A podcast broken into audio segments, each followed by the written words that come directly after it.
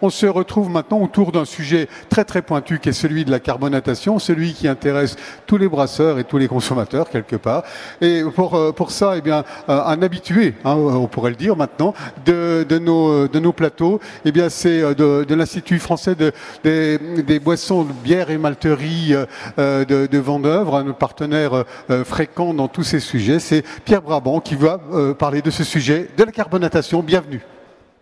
Merci, bonjour à tous et merci d'être là pour cette dernière conférence. Donc, euh, il y a quand même un peu de monde. Hein. Je me suis dit, il n'y aurait plus personne euh, le samedi après. Non, non, ils sont là. Ça va. Le public est là. Merci à vous d'être là. Donc, aujourd'hui, je vais vous parler de carbonatation euh, en brasserie. Donc, c'est un sujet qui est primordial et un sujet que je trouve quand même assez complexe de par sa maîtrise et les différents paramètres qui interviennent devant.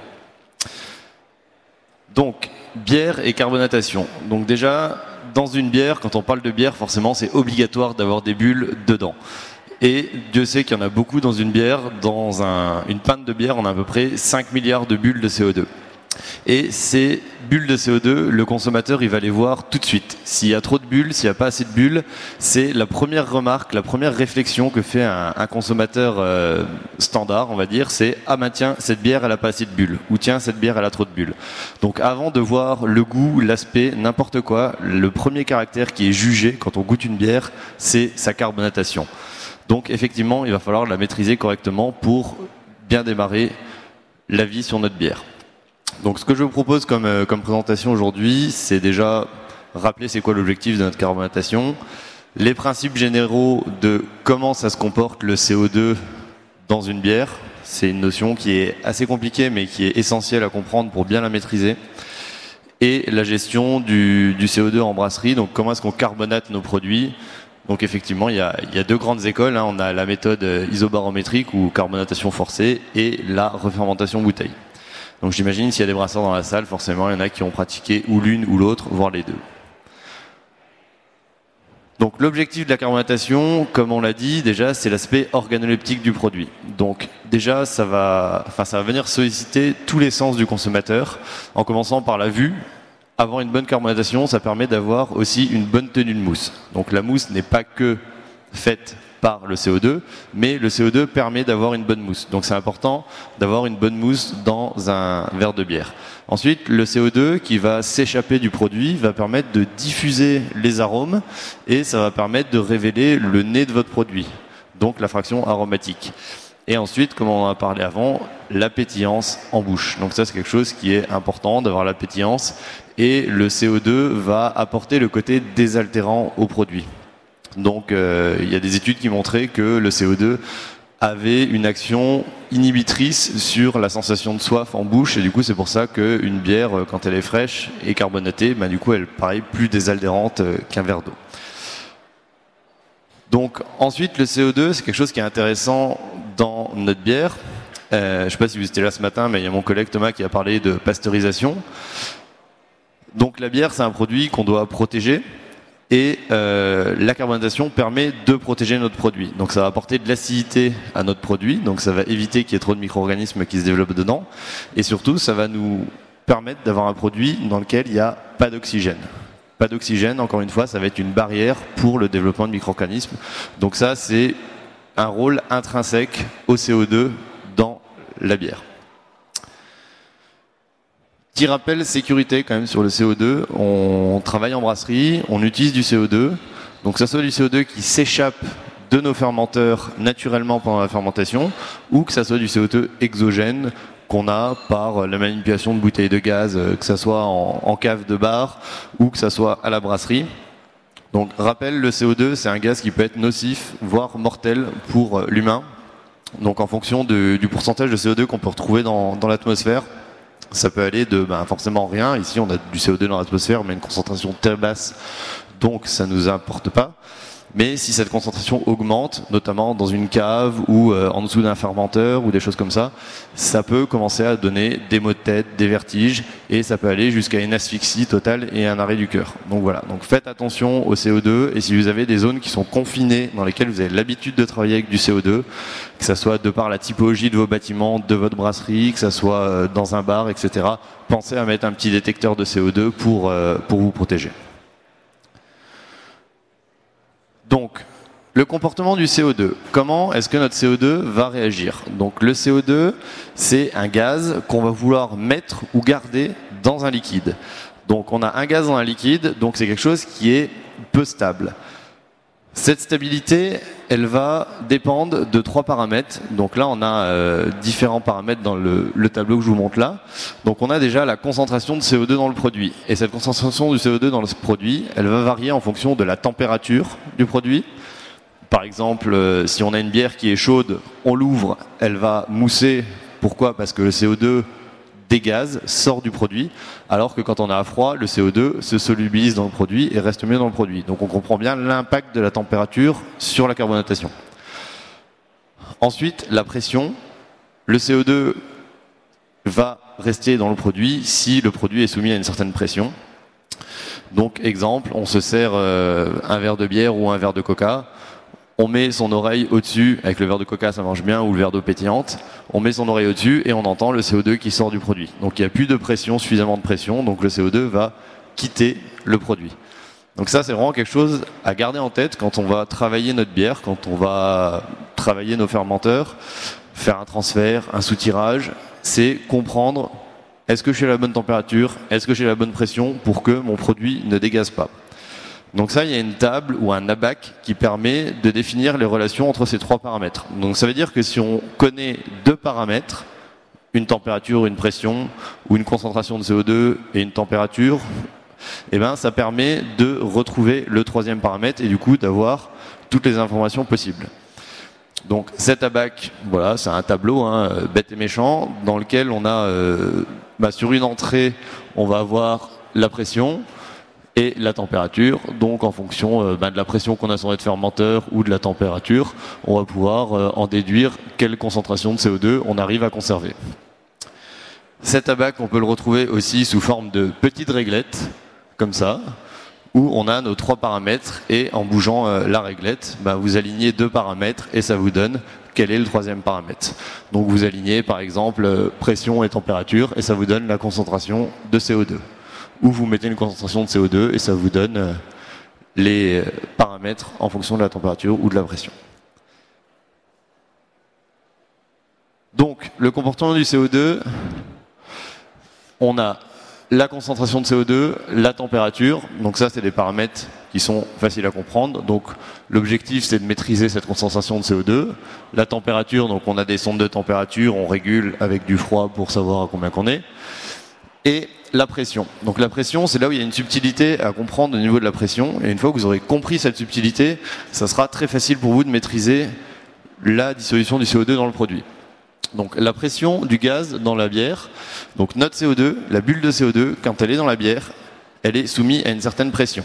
Cette pression, elle va changer en fonction de la quantité de CO2 qu'on a et de la température du produit. Par contre, cette pression, ça peut être une pression différente de celle de l'environnement. Donc par exemple, on peut avoir une bière dans une cuve à une certaine température avec une dose de CO2, une pression A du CO2 dans la cuve et une cuve qui a une autre pression. Donc c'est-à-dire qu'il peut y avoir une pression différente entre celle de l'environnement et celle du gaz dans le produit. Et au final, cette pression du gaz dans la bière, on ne sait pas la connaître. Avec des outils standards, juste un fermenteur, un manomètre et une sonde de température, on n'arrive pas à connaître cette pression. On a la pression de l'environnement de la cuve, mais on n'a pas la pression du gaz dans le liquide.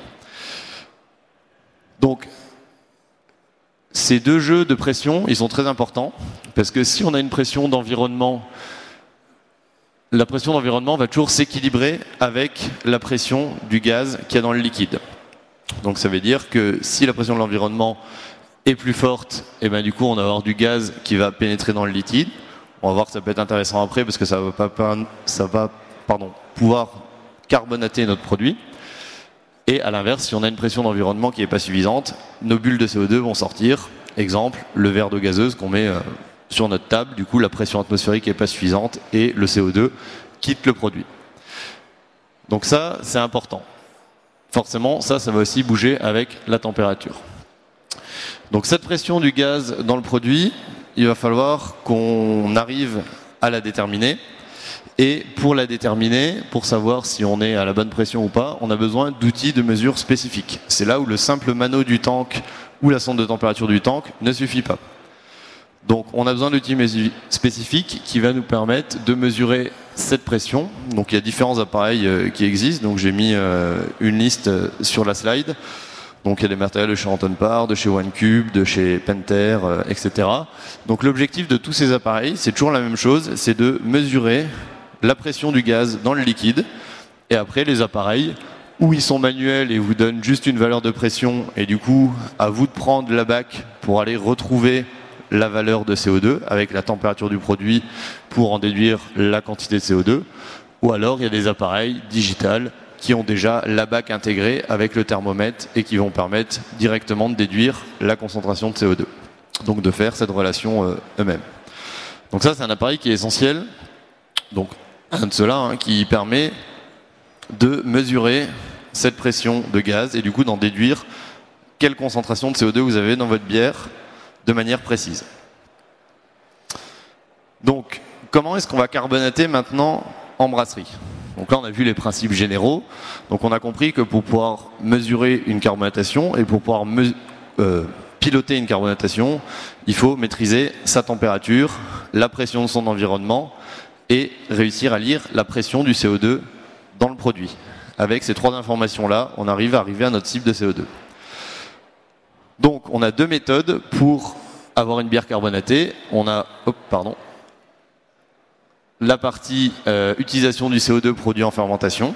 Donc, pendant la fermentation, on produit du CO2. La méthode isobarométrique consiste à garder au maximum ce CO2, le compléter s'il faut, et embouteiller un produit déjà carbonaté. Ou on a l'option refermentation bouteille, donc c'est-à-dire qu'on va laisser s'échapper le CO2 pendant la fermentation, on va avoir un produit qui va être peu carbonaté et on va faire une deuxième refermentation dans la bouteille pour pouvoir avoir une carbonatation et avoir du CO2 dans une bière. Donc les deux méthodes euh, se connaissent. Pour ceux qui travaillent euh, déjà en brasserie, ben, ils comprennent l'intérêt de l'une ou l'autre méthode. La principale problématique avec la première méthode, qu'on peut se dire de prime abord c'est la plus simple, autant garder le CO2 qui est déjà produit, c'est qu'il va falloir des investissements matériels pour travailler sous pression jusqu'au conditionnement du produit.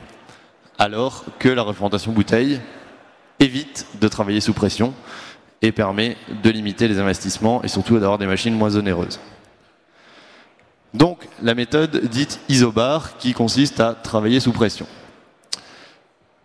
Donc l'objectif de cette méthode c'est un de conserver le CO2 produit lors de la fermentation au maximum. Donc vraiment c'est acheter le moins de CO2 possible ajuster la carbonatation si besoin. Donc des fois on est un petit peu en dessous ou un petit peu au-dessus. Donc ça, ça va permettre de s'ajuster de plusieurs méthodes différentes. Donc la méthode la plus simple, c'est d'ajuster pendant la garde froide. On va le voir après. Ça peut être la méthode du BBT en mettant une bougie fritée pour carbonater le produit. On va le voir après également. Le carbonateur en ligne, c'est aussi une option qu'on verra.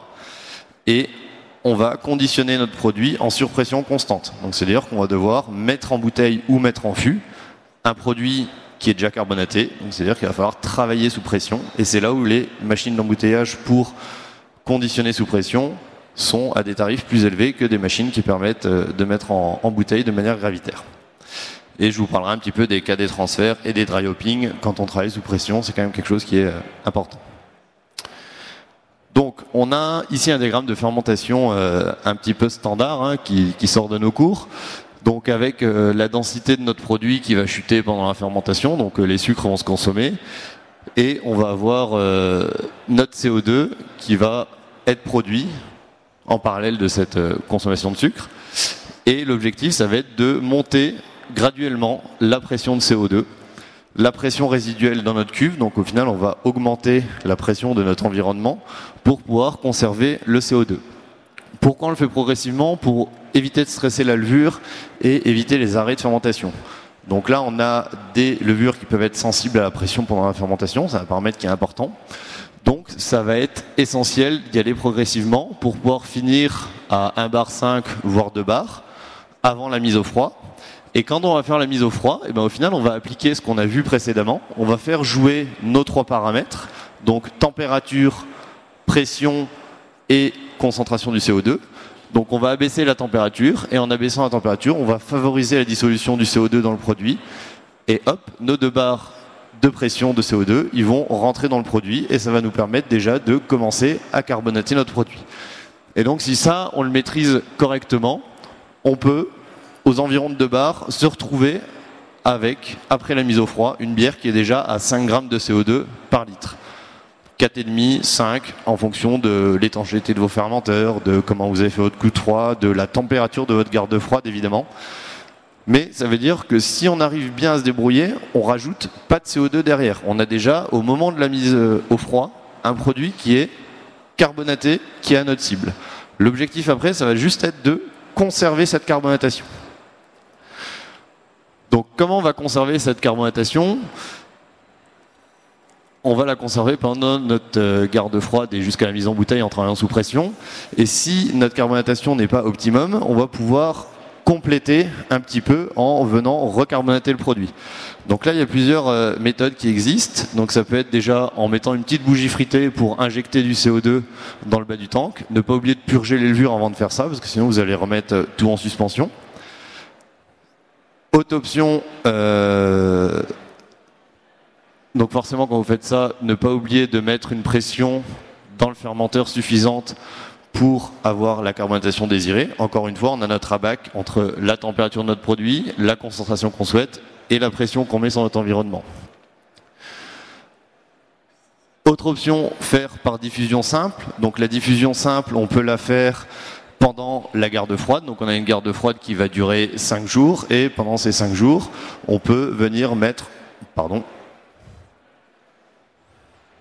on peut venir mettre une pression sur notre fermenteur, donc une pression dans l'environnement, qui va venir diffuser le CO2 dans le produit. Et du coup, ça va permettre de réajuster notre carbonatation. Donc ça, c'est des petits ajustements qu'on peut faire si, à la fin de la fermentation, on n'est pas arrivé à notre objectif de CO2. Dernière option qu'on peut faire, c'est avoir un carbonateur Venturi. Donc euh, c'est une conduite qui va permettre, euh, avec une géométrie spécifique, de pouvoir intégrer et dissoudre le CO2 en ligne. Et ça, ça va permettre de le faire en ligne directement avant le conditionnement, donc euh, juste devant l'embouteilleuse. Par contre, c'est un matériel qui va être onéreux, qui va demander du nettoyage, qui va demander tout ce qui est avec derrière. Donc autant réussir à piloter en amont son CO2 pendant sa fermentation et sa garde froide, plutôt que d'acheter un, carbonateur en ligne. Donc voilà, je vous ai remis un petit peu les, trois techniques pour réajuster sa carbonatation si vous n'êtes pas à votre cible en fin de fermentation. Donc on va voir la diffusion simple, on met juste une pression pendant notre garde froide, donc ça nous coûte pas grand chose. L'intérêt c'est que ça se fait en temps masqué, donc c'est pas une étape supplémentaire. Ça nécessite en investissement ben forcément des tanks et une soutireuse isoborométrique, donc qui tiennent la pression. Et je conseille un CO2 mètre pour pouvoir vérifier cette carbonatation et pour pouvoir valider qu'on est bien à notre cible. La méthode par bougie fritée, donc c'est quelque chose qui permet de rattraper une carbonatation assez rapidement, en 24 heures ou moins. Donc ça c'est bien pour euh, un petit peu euh, si jamais on veut soutirer le lendemain et on se rend compte que notre carbonatation est un petit peu faible parce que le tank était fuyard ou quelque chose. Donc on peut remettre un petit coup de CO2, donc ça demande juste une petite bougie fritée. Et sinon c'est le même investissement que par diffusion simple. Et euh, le carbonateur en ligne, donc là ça permet vraiment de s'affranchir de toute gestion avant et de se dire je carbonate en ligne avant de conditionner, je mets en route ma machine, j'appuie sur le bouton, entre guillemets, et on y va. Mais là, ça va être un investissement onéreux supplémentaire qui va être celui du carbonateur en ligne. Donc, le soutirage isoborométrique.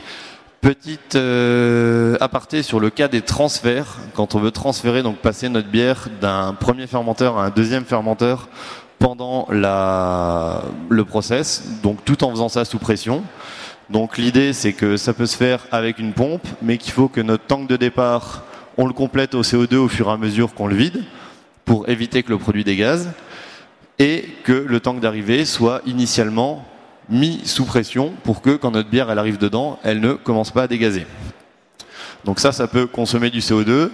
Donc une petite astuce qui peut permettre d'éviter de consommer trop de CO2, surtout par les temps qui courent, c'est de mettre un tuyau entre les deux fermenteurs. Donc comme ça, le CO2 qui s'échappe du fermenteur là permettra de venir compléter le CO2 de l'autre fermenteur.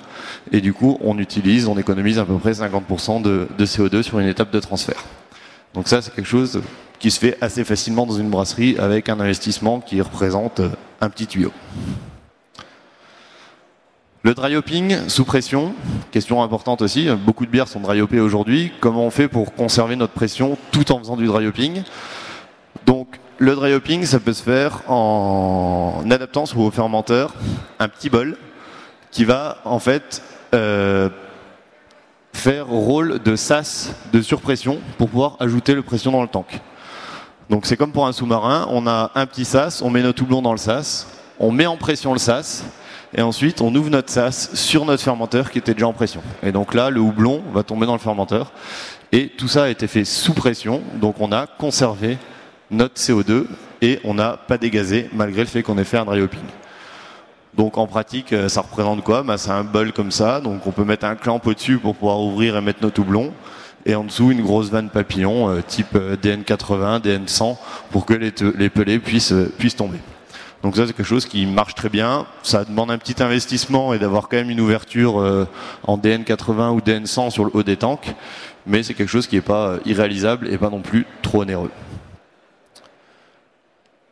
Donc voilà pour la partie ISO. Est-ce que je peux vous en dire?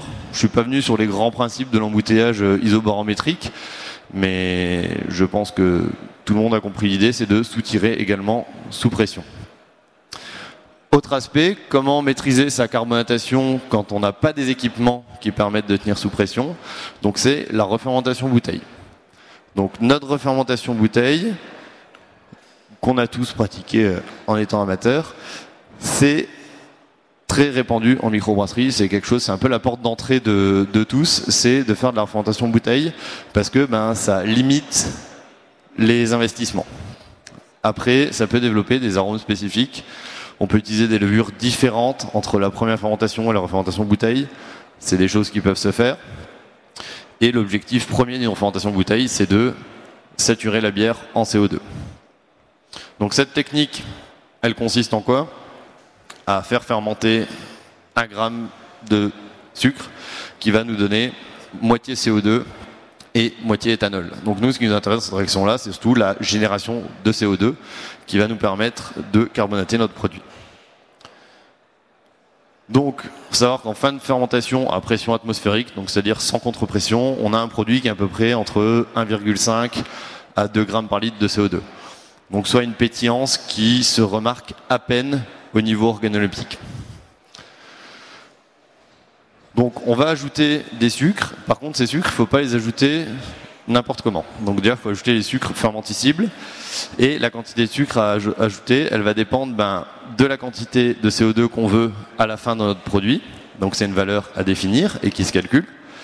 Et de la quantité de sucre fermenticible résiduel qu'il peut y avoir dans votre produit. Donc pendant la fermentation en tank, il y a une majorité des sucres qui sont consommés, mais il peut y avoir des sucres fermenticibles qui ne sont pas consommés. Donc ça, c'est important de le prendre en compte pour la refermentation bouteille. Donc c'est la différence entre l'atténuation limite, donc une agitation forcée en, en Erlen, versus une atténuation lue sur le fermenteur.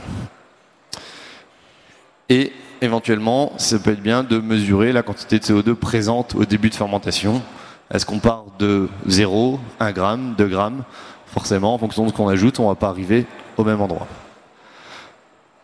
L'addition de levure, forcément, on parle de fermentation, refermentation, donc c'est-à-dire que si on n'a pas la levure, si on n'a pas notre micro-organisme qui va permettre de consommer les sucres pour faire le CO2, ça ne fonctionnera pas. C'est un élément essentiel dans cette équation. L'addition de levure, elle n'est pas systématique ça va dépendre de ce qui reste sur le produit, ça va dépendre de la souche que vous avez utilisée en fermentation primaire. Est-ce qu'elle flocule beaucoup? Est-ce que vous avez fait une garde longue? Etc. etc.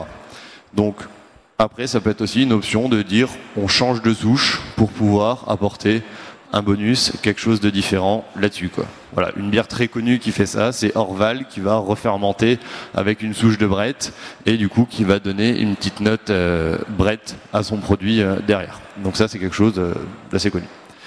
Donc le taux d'ensemencement, il va varier. Ce qui peut être bien à retenir, c'est un petit comptage, un petit coup d'œil au microscope de temps en temps. Ça permet de valider qu'on est bien encore des levures. Et avec une coloration, ça permet de valider qu'on a des levures en plus vivantes.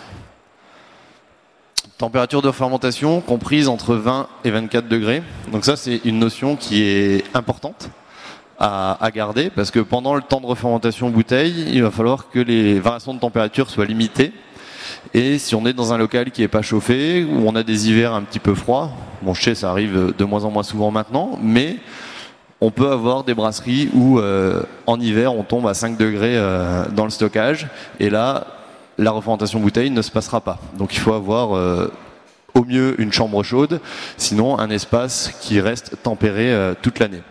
Et ça c'est quelque chose qui est important à prendre en compte dans l'établissement de départ de la brasserie Est-ce qu'on a la place pour faire ce stockage?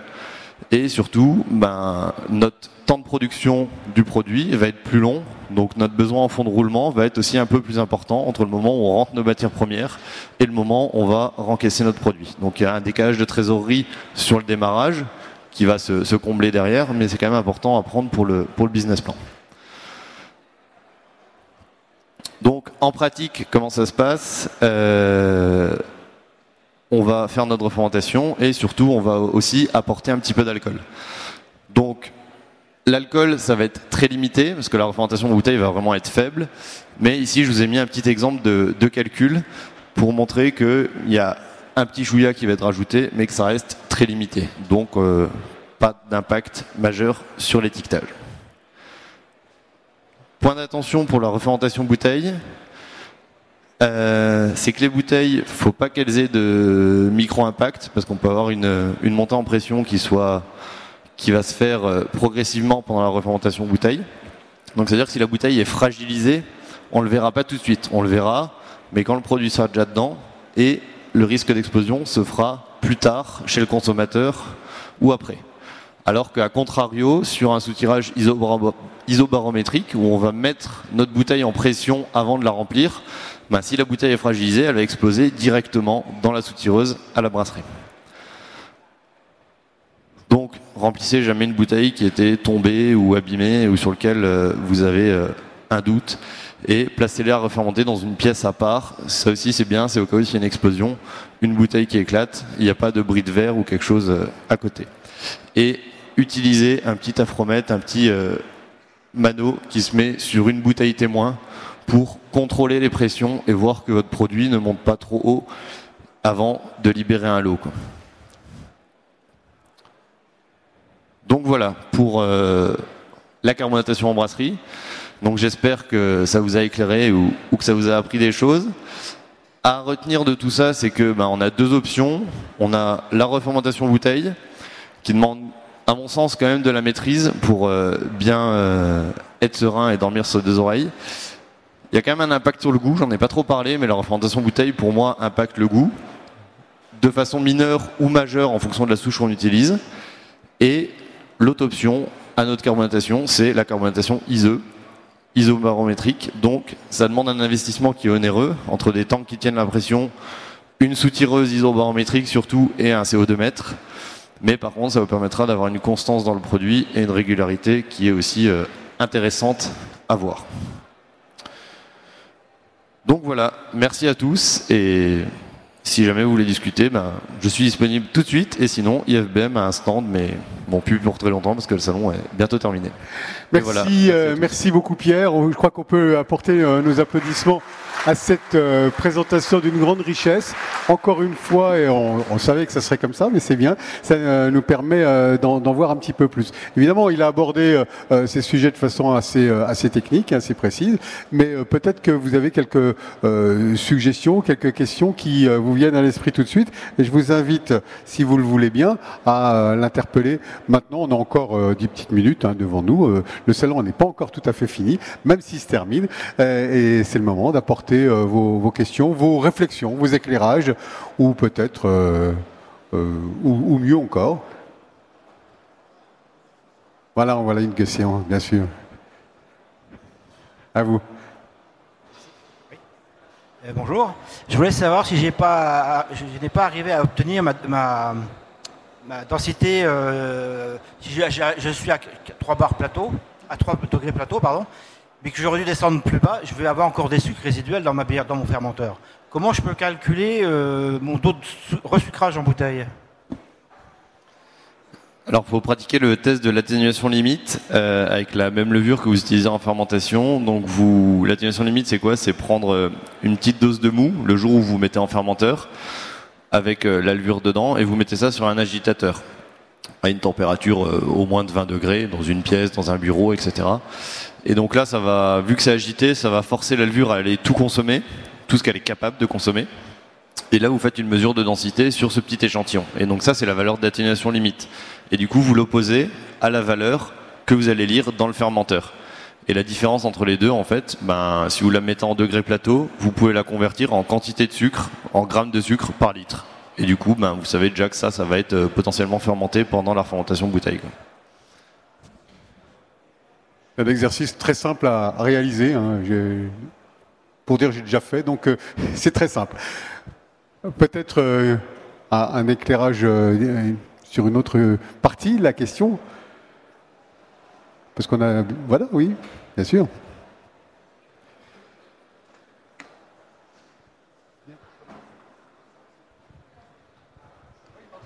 Merci. Donc pour rebondir sur la question précédente, est-ce qu'on peut, de ce fait, si on a décidé d'embouteiller, qu'on ne veut pas aller plus loin dans la fermentation et qu'on on embouteille avec euh, une densité qui n'est pas celle qu'elle devrait être, on en tient compte, on, peut faire un calcul et embouteiller comme ça. Oui, donc si vous avez une différence justement et que vous savez qu'il y a encore des sucres fermenticibles dans votre produit, et malgré, et si vous ne faites pas de refermentation bouteille, vous pouvez quand même le tenir en compte et vous dire bah, je carbonate un petit peu moins parce que je sais qu'elle va repartir un petit peu en fermentation et du coup je me laisse une marge de manœuvre sur ma carbonatation. Donc je sous-carbonate un petit peu en anticipant le fait qu'il y ait une reprise de fermentation. Et ça c'est important de le faire, surtout en été, parce qu'en été ben, c'est, on a tous eu des problèmes de l'eau, de fût qui mousse, ben, parce qu'il y avait peut-être un petit delta. Et hop, les fûts ils sont exposés à, à la chaleur dans les températures euh, de cave où il y a des groupes froids qui tournent, etc. Et ça repart un petit peu et après on a des fûts qui moussent. Et en plus c'est toujours euh, à la mauvaise période. Comme. J'espère que ça a répondu à votre inter- interrogation. Une petite troisième.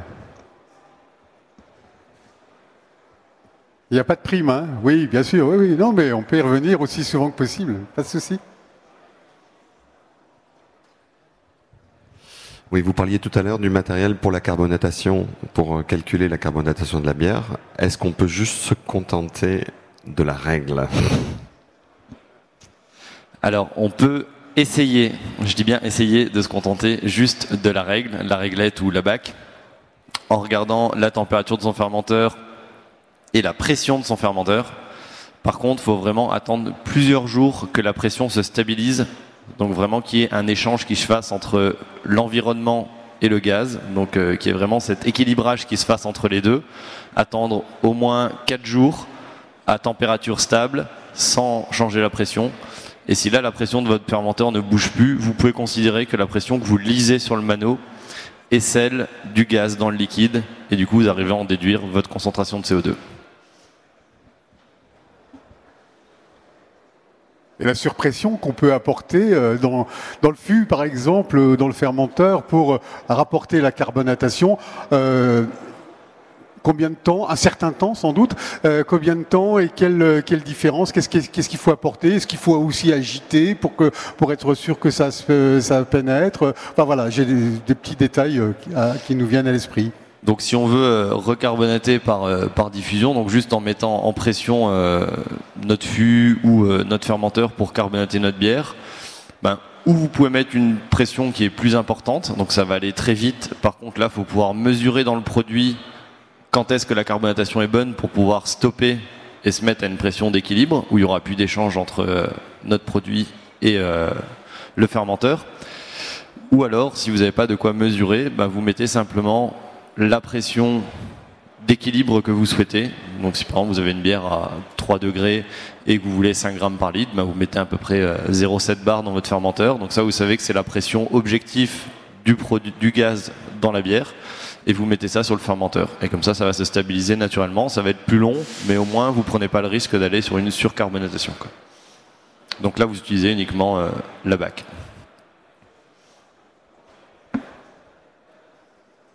C'est encore une question.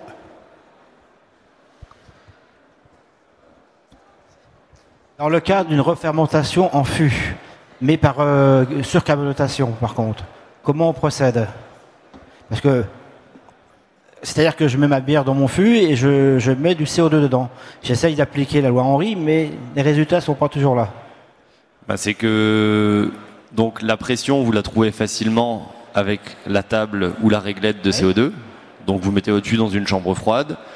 Vous voulez 5 grammes par litre, votre chambre froide elle est à 2 degrés et vous arrivez à lire la pression qu'il faut mettre en sortie de votre bouteille de CO2 qui viennent sur le fût. Si le produit n'est pas assez carbonaté, c'est que vous ne l'avez pas laissé assez longtemps. Et du coup, l'équilibre ne s'est pas fait entre la bouteille de CO2 et le produit. J'espère que ces éclairages techniques vous donnent envie d'aller lui reposer des questions en tête à tête euh, euh, sur les stands ou, de le rencontrer euh, et de rencontrer les professionnels de l'Institut français de boissons et malterie et puis aussi ceux qui sont autour du musée de la brasserie qui ont un grand nombre de, de réponses à vous apporter le cas échéant. En tout cas, je vous remercie beaucoup d'avoir été présent. On applaudit encore bien fort notre ami Pierre. Merci pour sa présentation. Je rappelle que vous pourrez disposer de toutes les conférences dans les semaines à venir euh, sur le site du Salon du Brasseur et puis euh, de, leur support physique, hein, le support PDF, euh, à, l'inscription ou sur demande. Hein, vous écrivez au Musée français de la brasserie, on vous donnera ces réponses-là par mail pour pouvoir les télécharger. Merci encore. évidemment, des questions individuelles sont tout à fait possibles.